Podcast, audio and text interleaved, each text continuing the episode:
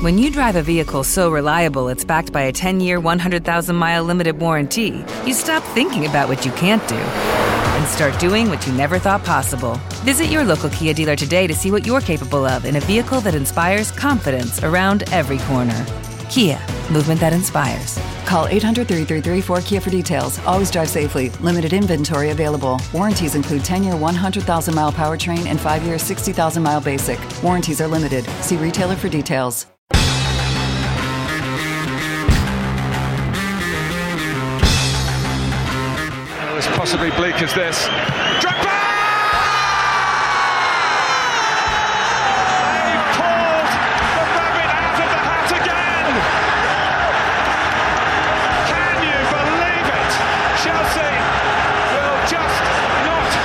Go in the Champions League.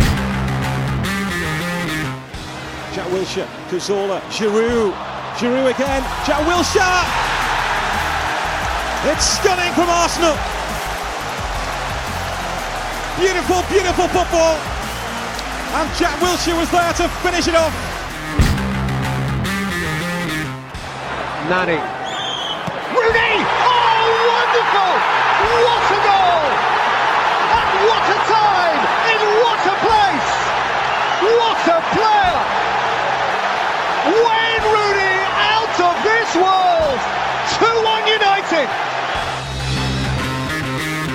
Manchester City are still alive here.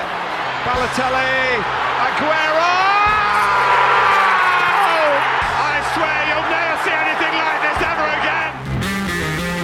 Here's Deli Ali. Here's Lucas Moura. Oh, they did it! I cannot believe it! Lucas Moura with the last kick of the game. Mella, lovely cushion header. But Gerrard! Oh, you beauty! What a head, son! What a head!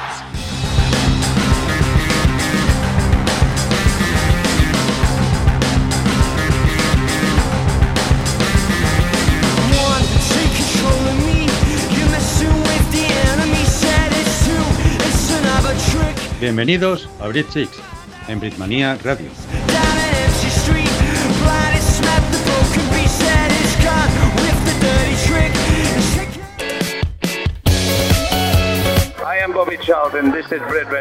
La voz del fútbol británico.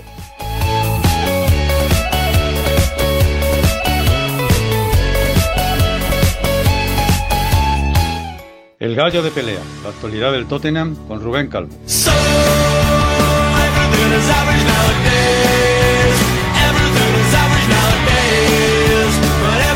Todos y bienvenidos de nuevo aquí al Gallo de Pelea, al podcast de, de Seed, de Birmania Radio. Eh, nueva semana, nueva victoria del Tottenham, eh, continúa la felicidad, el estado de euforia, eh, el momento dulce de este Tottenham que sigue sin retroceder, sin eh, quitar el pie del acelerador y sigue sumando de tres en tres en partidos que si bien no son los más complejos, evidentemente son eh, partidos como el de Fulham, como el de Crystal Palace, son equipos de zona media, sí son partidos en los que el Tottenham ha podido seguir manteniendo ese ritmo y que no son del todo fáciles, que en Premier sabemos que no hay partido sencillo nunca y que son dos rivales serios y por ejemplo el Fulham ya no ha hecho en, en Copa de la Liga y el Crystal Palace en Silhouette Park sabemos que es un rival complicado, duro, difícil, partidos que se te pueden complicar muy fácilmente y que realmente el Tottenham ha sacado con, con, con mucha, con mucha soltura y, y, que hace que continúe líder con dos puntos de ventaja sobre Manchester City y Arsenal,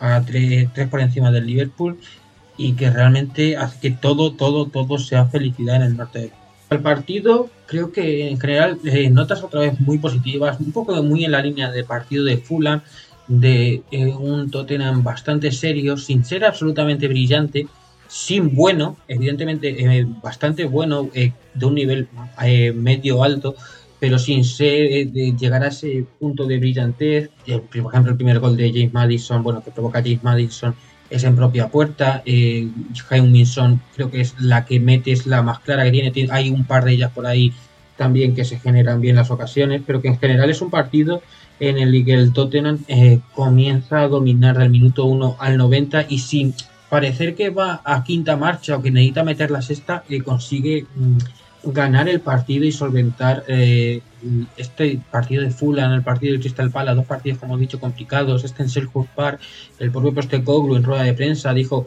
que le dijo al equipo que debía asumir que probablemente no eran capaces de generar tantas ocasiones como en otros partidos, y, pero que en general se ve un Tottenham que sobre todo a la hora de pensar en una pelea por el título, que creo que no se debería pensar en ello, pero a la hora de si lo quieres pensar, sí que es verdad que te da cierta, eh, ¿cómo decirlo? Cierta esperanza esta manera de ser serio, de un equipo serio, no simplemente ser un equipo eh, divertido, alegre, que juega bien y que muchas veces saca los resultados porque juega muy bien, sino ser un equipo que controla en general los partidos. Y eso creo que es, es la mayor eh, elogio que se puede dar al equipo en este punto, porque ni siquiera no, te, no deberías esperarte ya que jugara tan bien o que fuera tan estable, y mucho menos que dentro de, esa, de ese buen juego consiguiera encontrar una estabilidad y, una, y esta seriedad en cuanto, en cuanto a los resultados y en cuanto a la manera de jugar. Eh, jugó Ben Davis por delante de un Destiny Udoji que arrastraba molestias. Y bueno, creo que Ben Davis es el futbolista defensivo con, del que más se fía, junto con Emerson Royal. De hecho, yo creo que si en algún momento Valdebén tiene algún tipo de problema, o incluso Juti Romero, no me extrañaría que, que se pusiera Ben Davis central. Creo que no confía demasiado en Eric Dyer. Luego el resto de las opciones son de canteranos, de jugadores muy jóvenes. Y bueno, el resto, el equipo que no sabemos de memoria, vuelve Bisuma, apuesta por Richarlison en sí, en esa, en esa posición que está un poquito en duda en el extremo izquierdo, apuesta por Richarlison por delante de Brennan Johnson, aunque luego Brennan Johnson sale y hace unos muy buenos minutos, de momento apuesta por Richarlison. Creo que eh, hace un buen partido, Richarlison vuelve a estar fallón, pero en general contribuye mucho y es, tan bueno en la presión, es tan insistente, es tan eso, insistente que al final siempre suma cifra. Eh, siempre suma acciones. Es un jugador que, aunque no brille en exceso en, lo personal, en lo, a lo colectivo siempre aporta cositas. Pero creo que Brennan Johnson da la asistencia en el segundo gol de Commission, está a punto de hacer algún otro gol. Y creo que, mm, de hecho, diría que del atleta atacante el tiempo que juega es el mejor y es el más destacado. Son al final la que tiene, como siempre, pero más allá de eso, ya sabemos que en este nuevo sistema de Postecoglou, el delantero centro suele intervenir bastante poco y interviene muchas veces para rematar las jugadas eh, que han generado sus compañeros. Como digo, eh, el primer gol de James Madison eh, viene de una buena jugada en general colectiva del Tottenham que llega a una buena zona para que Madison pusiera un centro muy, muy fuerte. Al final, la, la fortuna hace que, que no me recuerdo exactamente el jugador del Crystal Palace que se introduce en, la portería, Danny Ward, si no me equivoco. Y, pero bueno, ahí llega el 1-0, a partir de ahí eso, mucha tranquilidad, mucha calma, que sabe eh, controlar el partido, los tiempos sin dejar de atacar, sin maniatar al final al rival en, casi todos los aspectos del juego y seguir siendo dominante. Llega un segundo gol, llega en alguna otra ocasión para hacer incluso más y todo en general muy positivo. Más allá de eso, sí que es verdad que si queremos hablar de, sobre todo, la nota más negativa del partido, creo que es ese error de Pedro Porro en el 2-1, que provoca el 2-1 del Crystal Pala, que sí que es verdad que al final llega tan tarde que hace que sea complicada la reacción del Palace, pero sí te metes esos dos minutitos de, de cierta incomodidad, tanto para el equipo como para el aficionado, incluso el Crystal Palace tiene en el 94 una opción que tampoco es demasiado clara, pero sí que sí que era una opción de remate, consigue tener una opción de remate para el 2-2. Y sí que es verdad que ese tipo de despistes hay que intentar evitarlo de cara al futuro si se quiere no tener ningún susto en ninguna. Eso, ningún susto. Y más allá de eso, eh, hasta aquí, eh, un poquito, pues eso, la tónica general de la semana pasada, muy, muy parecido el partido. Eh, este fue bastante más entretenido que el de Fulham, que el de Fulham sí, la segunda parte sobre todo fue muy, muy mala. Este, sin ser un partido brillante, fue un partido bastante entretenido, eh, un Tottenham bastante superior y, creo que todo bien y todo felicidad, como he dicho, en el norte de Londres. Eh, veremos hasta cuánto dura y hasta qué grado podemos continuar este ritmo, pero eh, todo muy bien. A partir de ahí, el siguiente partido será la vuelta de Mauricio Pochettino al Tottenham Hotspur Stadium. La verdad, yo es un poco, no sé, una de las situaciones más raras que nos vamos a encontrar este año, ¿no? porque Mauricio Pochettino es un hombre muy, muy, muy, o ha sido un hombre muy, muy querido. Vamos a ver cómo le recibe el público. Ha sido al Chelsea, es algo que no sé cómo la gente se lo va a llegar a tomar. Hace no tantos meses, cuando Ryan Mason estaba al cargo del club, el Tottenham Hotspur Stadium cantó en favor de Pochettino para que le volvieran a traer creo que nadie se acuerda de él, nadie, al final con Postecoglou vamos tan bien que es evidente que, ese, tema se ha superado. Eh, pero yo tengo mucha curiosidad por ver cómo le recibe el público y que me gustaría que fuera el recibimiento fuera positivo. Más allá de eso, partido en casa contra un rival muy complicado como es el Chelsea, a pesar de que, como se estará contando Antonio Portillo, haya cosas que no terminan de funcionar. Siempre es el Chelsea, siempre es un derby y siempre es un partido muy complicado. Y aquí estaremos la semana que viene para, para hablarlo y para analizar ese partido. Chao, chao.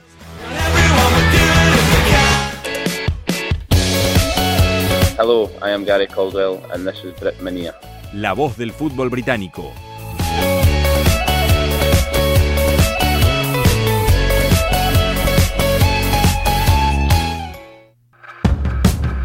Los herederos de Wenger. La actualidad del Arsenal con Adrián Jiménez.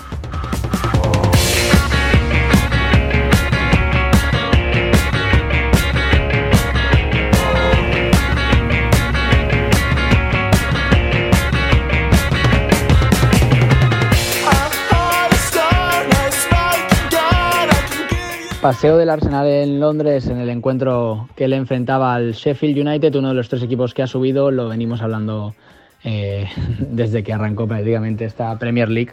Da toda la sensación que casi que incluso aunque le quiten 12 puntos al Everton, los tres equipos que van a descender van a ser los mismos que ascendieron en verano, así que el Arsenal sin querer pecar de, mm, voy a decirlo de alguna forma, de ir de sobrado, Creo que el Arsenal está en, en otras, en otras cosas, preocupado por, por otro perfil de partido. De hecho, hasta el punto de que Mikel Arteta se permitió rotaciones, partido en casa, como digo, ante un equipo, no diré la palabra desahuciado, porque al final estamos en, en noviembre ya casi, pero bueno, mm, esa es la sensación, ¿no? Mm, de un equipo que está prácticamente descendido, a no ser que, como digo, haya una sorpresa mayúscula y Mikel Arteta lo aprovechó para hacer rotaciones. Entró Kivior en el lateral, en el central zurdo por Gabriel. Eh, también entraron Emil Smith Rowe y Kai Havers eh, en los interiores, eh, escoltando a, Declan Rice. Y Edin Ketia, que fue el sustituto de un Gabriel Jesús lesionado, como sabéis, en, en Sevilla. Tanto él como Thomas tienen para unas semanillas. lesión muscular, ya nos tienen ambos habituados a ellas, así que no es una sorpresa, pero eh, no por ello deja de ser menos doloroso, ¿no? Dos jugadores con esa calidad y que el Arsenal no pueda contar con ellos habitualmente. Partido realmente no tuvo mucha historia, no nos vamos a engañar. Es una manita del Arsenal en un partido que simplemente, pues, eh, bueno, mm, fabricó un poco a un ritmo lento, sin sin la urgencia, sabiendo que al final Sheffield United no es un equipo que defienda realmente bien, que lo hace por acumulación y que al final lo más probable, vamos a decir, evidentemente un partido de fútbol se te puede complicar y la situación eh, puede tornarse diferente, pues yo que sé, si te meten un gol al principio o si llegas al minuto 75 y no, y no has conseguido meter un gol, etcétera, etcétera, ¿no? No daba la sensación de que fuera a ser ese tipo de partido. Tardó un poco el Arsenal en meter el primer gol, pero la realidad es que estaba llegando con, cierto, con cierta facilidad, más que peligro, facilidad, para encontrar ciertas posiciones y situaciones de, que podían culminar en cierto peligro. Al final, protagonismo total y absoluto para Eddie Enketia. Primer hat-trick en, en, el Arsenal, el primer equipo del Arsenal. Eh, bueno, anotó un primer gol de 9 total, con ese control y esa definición a pase de su amigo de la infancia de Clan Rice. Eh, para el segundo, pues otra vez olfato de 9, eh, esta vez a la salida de un córner. Y el tercero, pues lo que fue es un golazo. Ah, comentó luego en rueda de prensa que está practicando ese perfil de, tiro. Eh, Miles Smith Rowe lo encontró para tirar la pared, pero mmm, Edin Ketia vio que, que nadie, ningún defensor del Sheffield United le, acosaba, así que se giró y desde la frontal la puso en la escuadra para sentenciar el partido. Luego tuvo un penalti el Arsenal eh, provocado por Fabio Vieira, iba a tirarlo el mismo en Ketia, pero Fabio tenía una noticia que darnos y es que ha sido padre. Ah, ¿Y cómo lo hizo? Pues anotando el 4-0 de penalti y y celebrándolo como, como, merece. Y hablando de celebraciones, evidentemente, pues nos tenemos que quedar con la de Takehiro Tomiyasu, el japonés que anotó su primer gol en el Arsenal a la salida de un córner y que se lo dedicó a, su madre fallecida hace un año eh, tras una larga enfermedad. Nadie a nivel público lo sabía y la verdad que es una noticia triste, pero nos alegramos de que Tomiyasu haya podido homenajear así a su madre. Partido, como digo, realmente fácil del Arsenal, que pudo dar descanso pues, a jugadores como Declan Rice. Eh, tuvimos la aparición de Mohamed El Neni, que sigue vivo y con ficha en el primer equipo del Arsenal. Jugaron Trossard, jugó Nelson, jugó Fabio Vieira. Como digo, un partido.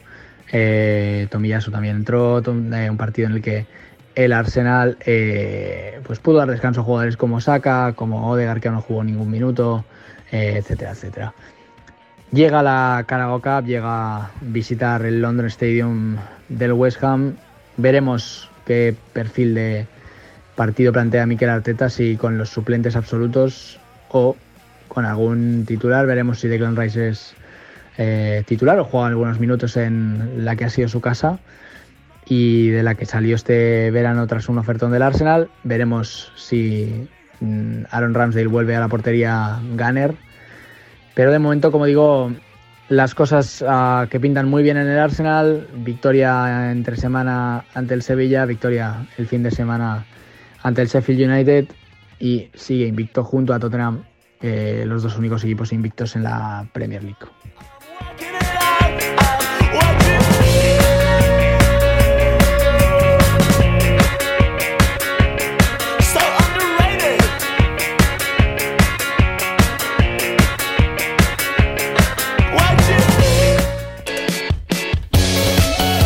Hola, soy Yago Aspas y estáis escuchando Britmania. La voz del fútbol británico.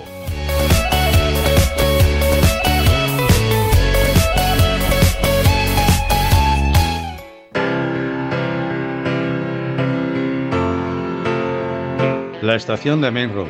La actualidad del Manchester City con Aitor Alexander.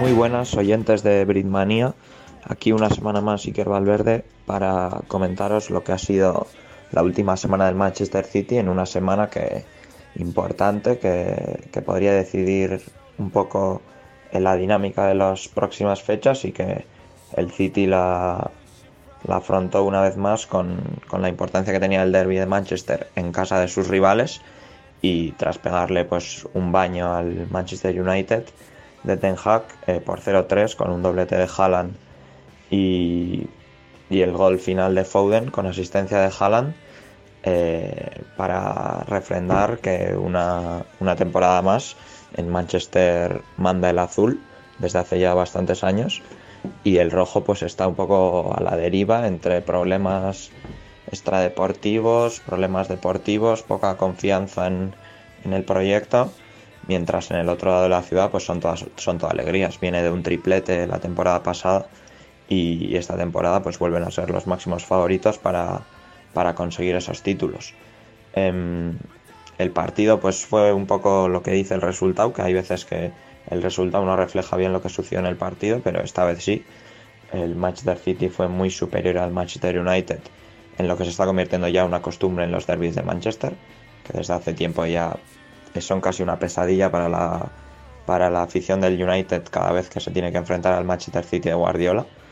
Porque, bueno, pese a, que parece que ahora mismo están en, en ligas diferentes y en niveles diferentes, eh, Guardiola es consciente de la importancia del partido y lo afronta pues como todos, pero sabiendo que es un partido especial y que hay que dejarse el alma en ese día porque, porque para la afición es un día importante el ser el dominador de la ciudad una temporada más.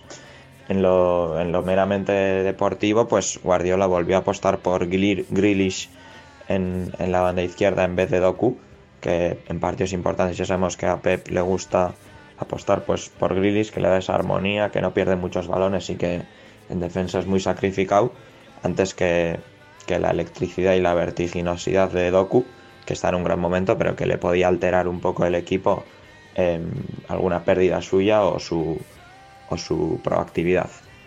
En el centro del campo volvía a jugar Julián en la media punta o como interior, como se prefiere decir, y fue una vez más clave para, para sobrepasar la presión del United, ya que Julián se ha convertido, vino como un delantero de River Plate, pero ya se ha convertido en un jugador total que es capaz de jugar en distintas posiciones y de interpretar esos roles de manera fantástica porque entiende muy bien el juego y sus giros en el medio campo fueron clave para desarticular la presión del United y hacerles correr hacia atrás.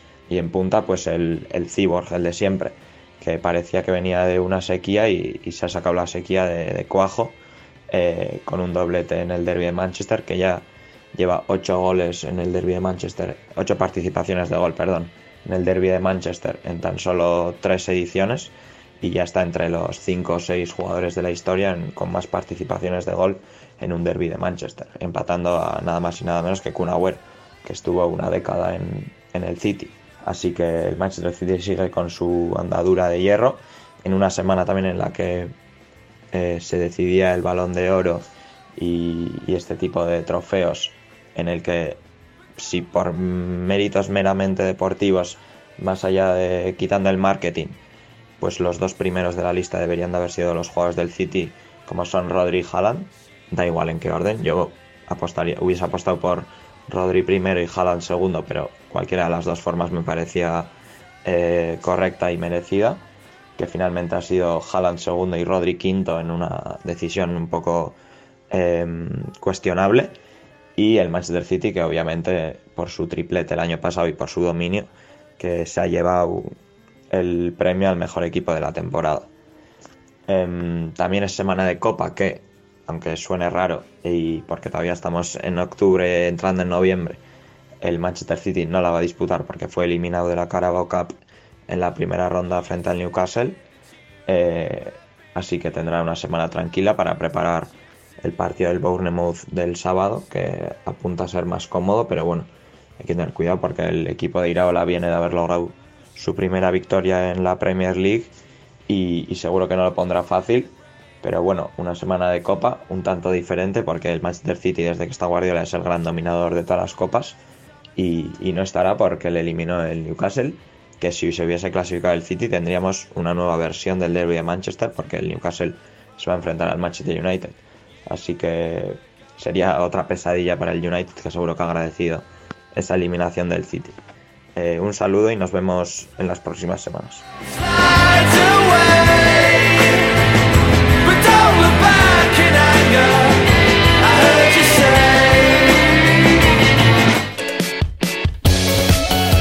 Hola, soy Julio Arca y acá están escuchando Manía.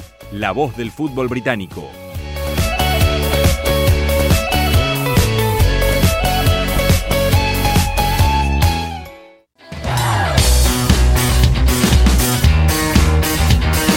El banquillo de Anfield, la actualidad del Liverpool con Víctor Diegue.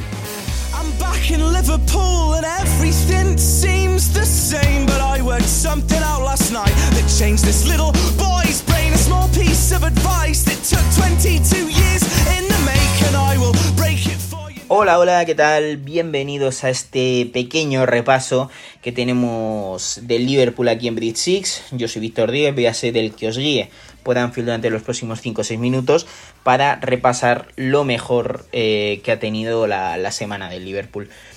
Y es que realmente eh, estos minutos iban a estar dedicados íntegramente al, fútbol, porque ha sido una semana bastante tranquila desde, desde ese enfoque.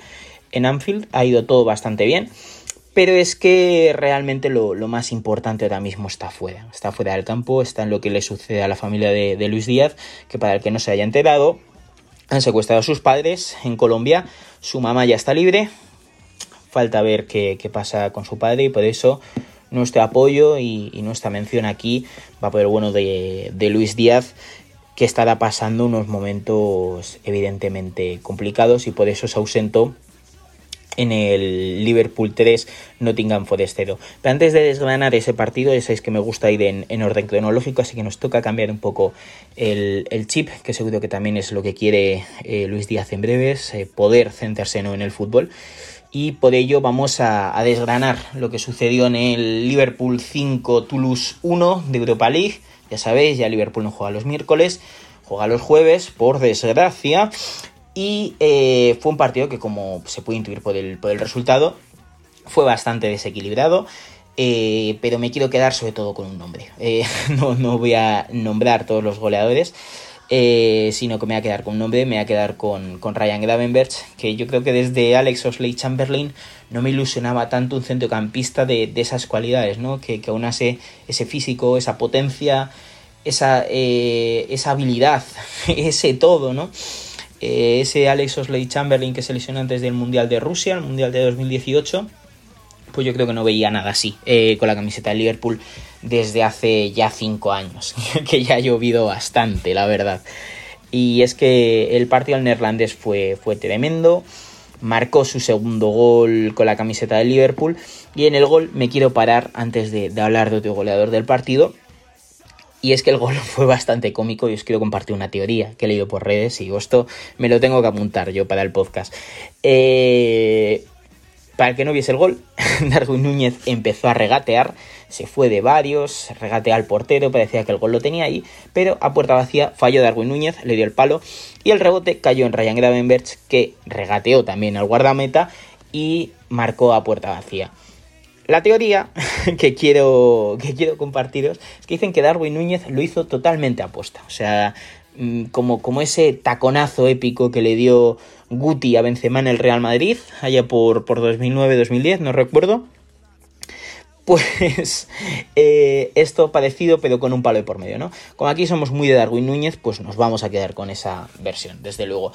Y también hacer un, bueno, más que un pequeño apunte, dos, uno positivo y otro negativo. El positivo es que Wataru Endo metió su primer gol con la camiseta de Liverpool a pase de Trent Alexander Arnold.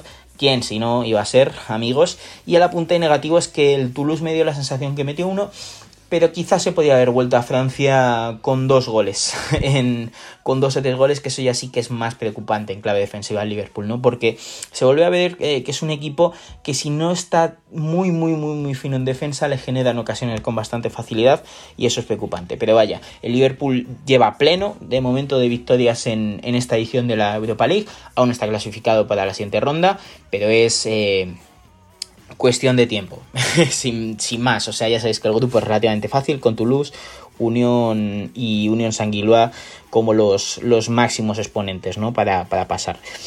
Vamos a avanzar ya al, partido, al, partido que estuvo marcado por, por ese secuestro de los padres del de, bueno de, Luis Díaz. Y evidentemente el colombiano no estuvo en ese Liverpool 3 eh, Nottingham Forest 0 que fue un partido también bastante cómodo. Se pudo ir el Nottingham Forest marcando un gol, eso también hay, hay que recordarlo.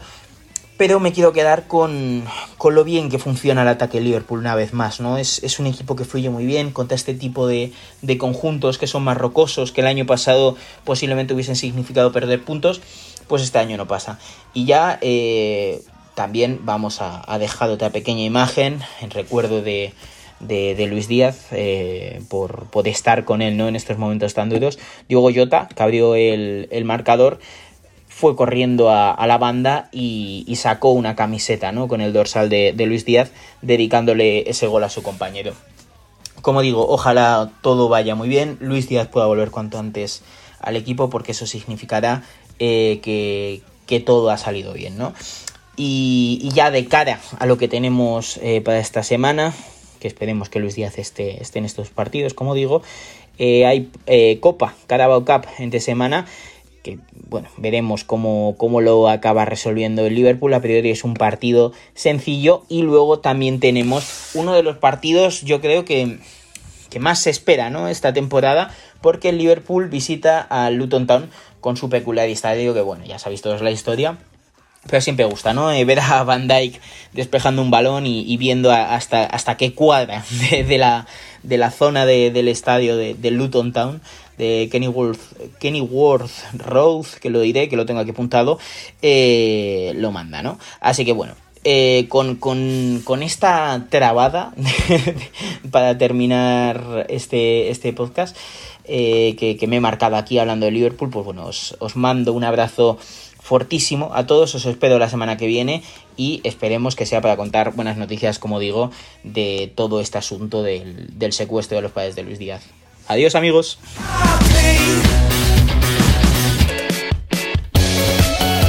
Hola, soy Fran Sondaza y estás escuchando Britmania Radio.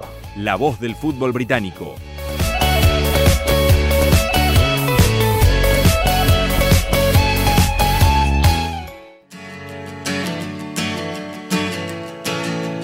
La voz de Red Devil. La actualidad del Manchester United con Andrés United. One Friday night I took a pill or maybe two.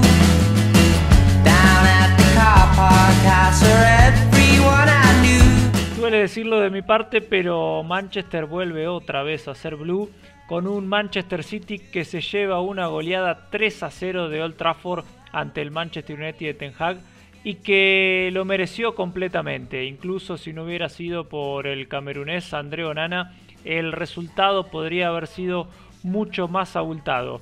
Un equipo de Pep Guardiola que fue a Old Trafford a ganar, a poner sus pergaminos sobre el terreno de juego, a repartir su fútbol y que lo ejecutó a la perfección, dominando completamente todas las áreas del campo, salvo los primeros 10 minutos donde eh, los Red Devils tuvieron algún contragolpe que pudieron eh, complicar el arco de Ederson. Después fue todo del equipo de Celeste. Eh, un gol por un penal bar que el árbitro no había visto en su momento, pero que por un pequeño agarrón, diría yo, eh, de Hoylund a Rodri, terminó Haaland cambiando por gol para, yo creo que desde ese momento, destruir las ilusiones tal vez que tenía Manchester United de llevarse una victoria ante el clásico de la ciudad. Porque a partir de ese gol el equipo de Ten Hag se destruyó moralmente y fue todo del equipo de Guardiola. Tanto el dominio como las situaciones del juego, salvo me parece una que tuvo McTominay cuando finalizaba la primera mitad con un bombazo que bien Ederson pudo tirar al córner, pero en la segunda parte, cuando parecía que el ingreso de Mason Mount en la mitad de la cancha por Amrabat de flojísimo partido podía modificar algo, cuatro minutos solamente le bastaron a Haaland para marcar el segundo tanto del City en el encuentro y ahí sí directamente poner game over y dar por finalizado un encuentro que solamente tenían que transcurrir los minutos para que el City se llevara la victoria todo siguió siendo del equipo de Guardiola, todo en, todas partes como mencionábamos, en todas las partes del campo, tanto defensivamente a la hora de realizar las coberturas, como en el mediocampo para tener el dominio, como en ataque para generar las situaciones. La sociedad de Bernardo Silva y Jack Grealish por izquierda hicieron estragos a un Diogo Dalot y a un Bruno Fernández jugando en una especie de eh, falso 8 de extremo derecho que no fue tal, eh, o hasta por momentos de un 4 bis corriendo de lado a lado en una posición que Ten Hag insiste en colocar al, al mago portugués, pero que claramente no le da frutos y, que no sirve Bruno Fernández en esa posición, porque claramente su mejor virtud es la de creación de juego y en la de buscar a sus compañeros. Eh, entonces sigue sin entenderse cómo cómo Ten Hag lo sigue colocando por esa banda derecha, cómo lo aísla eh, al ponerlo sobre una banda eh, y el Manchester United claramente lo sufre. Lo sufre porque no tiene quien comande el equipo, quien genere las situaciones y quien arranque las jugadas desde la mitad de la cancha. Eh, muy poquito del Manchester United que a pesar de no encontrar la idea y de, de ser muy criticado Ten Hag en estos últimos partidos, eh, hay que mencionar la realidad que el United salió a jugar con una defensa de la siguiente manera, con Dalot, Maguire, Evans y Lindelof como lateral izquierdo. Yo creo que, esa defensa hoy claramente es la de un equipo que está peleando el descenso. Eh, porque me parece que sin menospreciar a ninguno de los cuatro, ninguno hoy está para ser titular eh, en Manchester United y ninguno para hacerlo en cualquier equipo de elite. Eh, los invito a ustedes a, preguntarse cuáles de esos cuatro podrían ser hoy titulares en Barcelona, en Real Madrid, en el propio Manchester City, en el Bayern Múnich, en el Arsenal o en el Tottenham que hoy es el puntero de la Premier. Eh, habrá que ver que intenta hacer Ten Hag con este equipo que de a poco fue recuperando soldados. Reguilón eh, ya está para volver, tuvo algunos minutos en el partido con City, tuvo algunos minutos en el partido anterior eh, ante Copenhague por la Champions, eh, pero que sigue sin poder contar con un Rafael Barán que se lesiona cada 2 por 3 que no podrá contar, como ya habíamos mencionado en programas anteriores, con Lisandro Martínez hasta prácticamente 2024 y deberá seguir poniendo estos jugadores en defensa que le complican mucho la idea de Ten Hag porque sabemos que es un entrenador que le gusta salir jugando desde el fondo y no es lo mismo hacerlo con Johnny Evans y con perdón, con Lisandro Martínez y con Luke Shaw que con Johnny Evans y Lindelof de lateral izquierdo improvisado. Por ende lo de Manchester United fue muy pobre, no se le cayó una idea de juego, la pelota quemaba cada vez que tenían la tenían los jugadores de rojo y, era más los pases que acertaban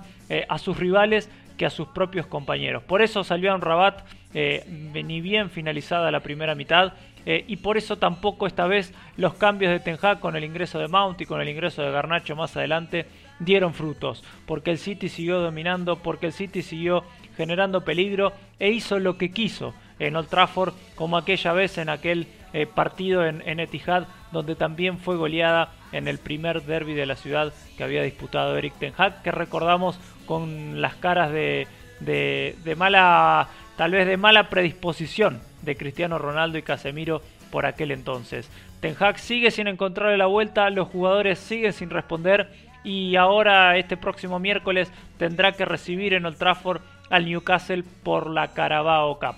Eh, un partido que lo puede llevar a las semifinales del torneo o que tranquilamente puede dejarlo a Ten Hag sin eh, su primer título en este año. Claramente la Premier League ya está perdida y la Champions también está por ahora complicado con una victoria y dos derrotas en tres partidos. Lo que más preocupa es la clasificación a la Champions para la próxima temporada, porque con tantas derrotas el equipo cada vez está más lejos de top 4, lo que pondría en peligro esta clasificación para la temporada 2023, eh, perdón, 2024-2025. Entonces, veremos qué hace Ten Hag, veremos cómo trata de reacomodar el equipo, pero sigue preocupando sin dudas el no tener una idea de juego. Una idea de juego que no, no logra implementar, que los jugadores por lo visto no le están respondiendo en el terreno de juego, ya sean eh, los nombres que, coloque porque ha ido cambiando en el transcurso de los partidos con Eriksen, con Mason Mount, con Casemiro, con Amrabat, con Anthony que volvió tras eh, las denuncias por violencia de género, pero el equipo sigue sin responder, el técnico sigue sin encontrarle la vuelta y los resultados a Manchester United le están consiguiendo cada día más. Claramente no estuvo a la altura al enfrentar al probablemente uno de los mejores equipos del mundo que venía de conseguir el triplete la temporada pasada y las diferencias entre un equipo y otro se hicieron notar. Eh, veremos cómo Ten Hag logra eh, resurgir a este Manchester United, tal vez como pudo hacerlo en algún momento la temporada pasada, pero de momento el Manchester de Ten Hag está cada vez más gris. Las nubes eh, asoman sobre el terreno del Trafford y la lluvia eh, de críticas se hace cada vez más fuerte. Habrá que ver cómo puede el técnico neerlandés sacar adelante este equipo. Informó una vez más Andrés United para Britmania Radio en una nueva edición de Brit 6.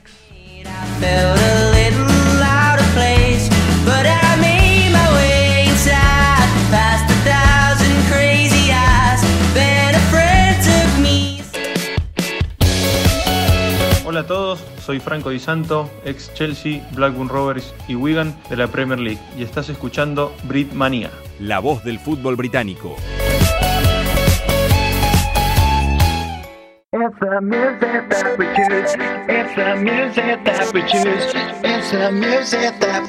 The Blue Shed, la actualidad del Chelsea con Antonio Portillo.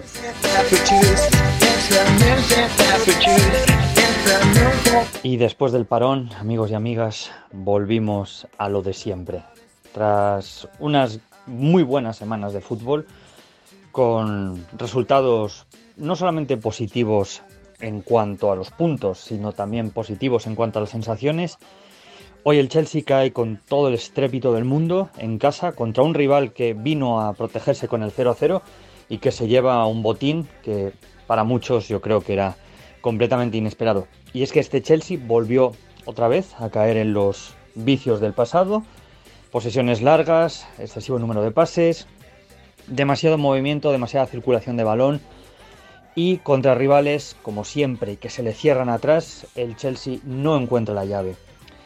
Quizás sea porque personalmente pienso que la parcela ofensiva del Chelsea es la que más reparaciones necesita, la que más cambios necesita, a pesar, sí, de los fichajes que se han hecho en los últimos dos mercados. Creo que el Chelsea adolece y mucho de la falta de un delantero centro en condiciones. Nico Jackson, lo dije en el, en el episodio anterior de Big Six y lo vuelvo a repetir ahora, no es delantero para el Chelsea, es un, el, senegalés no da pie con bola, no hace nada bien, no se desmarca bien, no ofrece, no da pases. Mm, realmente es como jugar con uno menos. Y el equipo lo nota. El equipo nota que le falta algo. Le falta alguien que encabece la ofensiva. Sí que es cierto, ¿no? Que con las ausencias que hoy tenía el Chelsea, dos en especial, se sintió el equipo, tanto la ausencia de un Mijailo Mudrik que había sido importante en los últimos partidos y la brújula Enzo Fernández en el centro del campo, sí que es cierto que al Chelsea, repito, le faltaban piezas fundamentales, pero no es ningún tipo de motivo ni excusa ni paños calientes para no decir que el partido del Chelsea contra el Brentford ha sido un absoluto desastre. La primera parte del Chelsea fue mm, realmente buena. El Chelsea creó bastante. De hecho, tuvo varias ocasiones claras. Un disparo a la cruceta de Noni Madueque que a punto pudo ser eh, un golazo eh, para abrir el, marcador a los 15 minutos más o menos de comenzar el partido. Pero el Chelsea, como le ha ocurrido en otras ocasiones, insisto, cuando no encuentra bien la cerradura para abrir la puerta, el Chelsea mm, tiende a em, embarullarse, tiende a entrar en atasco y no le salen bien las cosas. En la segunda parte el Chelsea no salió del vestuario hasta bien tarde y cuando salió del vestuario el Chelsea ya iba perdiendo. Em, es complicado, es complicado hacer un análisis en frío de este partido. Creo que justo cuando acaba el partido, que es cuando grabo estos episodios, Em, es cuando uno tiene más claro lo que, lo que acaba de ver y no podemos estar contentos, sobre todo porque el Chelsea tiene por delante un mes muy complicado con las siguientes salidas el Tottenham, el equipo invicto de Ángel Postecoglou que literalmente salva los escollos de una manera u otra, lo que hace que ahora mismo el aficionado del Chelsea no se sienta muy tranquilo teniendo en cuenta que tiene que enfrentarse al líder de la Premier League. Y bueno, pues en general poco más, la verdad. No, no hay mucho que añadir cuando no ha salido nada bien en los segundos 45 minutos, insisto. Y el segundo gol que le marcan al Chelsea ya es por pura desesperación, con un Robert Sánchez que sube a intentar rematar a puerta. Y bueno, pues finalmente a la contra nos consiguen marcar gol. Bueno, en fin, en definitiva, eh, el Chelsea vuelve otra vez a los vicios del pasado, como ya dije. Eh, en definitiva, el Chelsea vuelve a demostrar que necesita seguir trabajando muy duramente. El Chelsea hubo un momento en el cual parecía que iba a entrar en, en tromba, iba a abrir la caja de los truenos y marcarle muchos goles, pero este Chelsea sigue siendo ese equipo que necesita 4.000 ocasiones a puerta para marcar un gol. Por desgracia, ¿no? Todas esas ocasiones que nos entraban antes del parón de selecciones, hoy no han entrado y sobre todo cuando la producción ofensiva es tan escasa, digamos, en ocasiones reales, porque no hablo de toques ni hablo de otras cosas que únicamente le importan a los estadísticos, pero al final del día lo único que importa es si la pelotita ha entrado y ha entrado más veces que la que han metido tu rival en tu portería, pues así queda, así queda la cosa. Así que nada, poco más. En decir eso, que el siguiente partido va a ser muy muy complicado. Visitamos además la casa del Tottenham y, bueno, em, esperemos que tanto Enzo como Mudrik vuelvan y que poco a poco esa gran enfermería que tenemos llena, em, poquito a poco vaya vaciándose porque realmente ahora mismo necesitamos a todos los hombres en cubierta porque este Chelsea sigue dándonos motivos para no estar tranquilos del todo.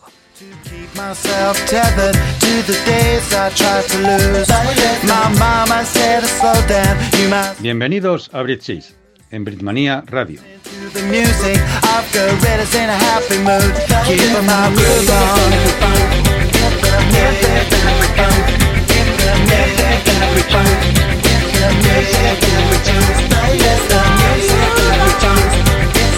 measure that returns. The.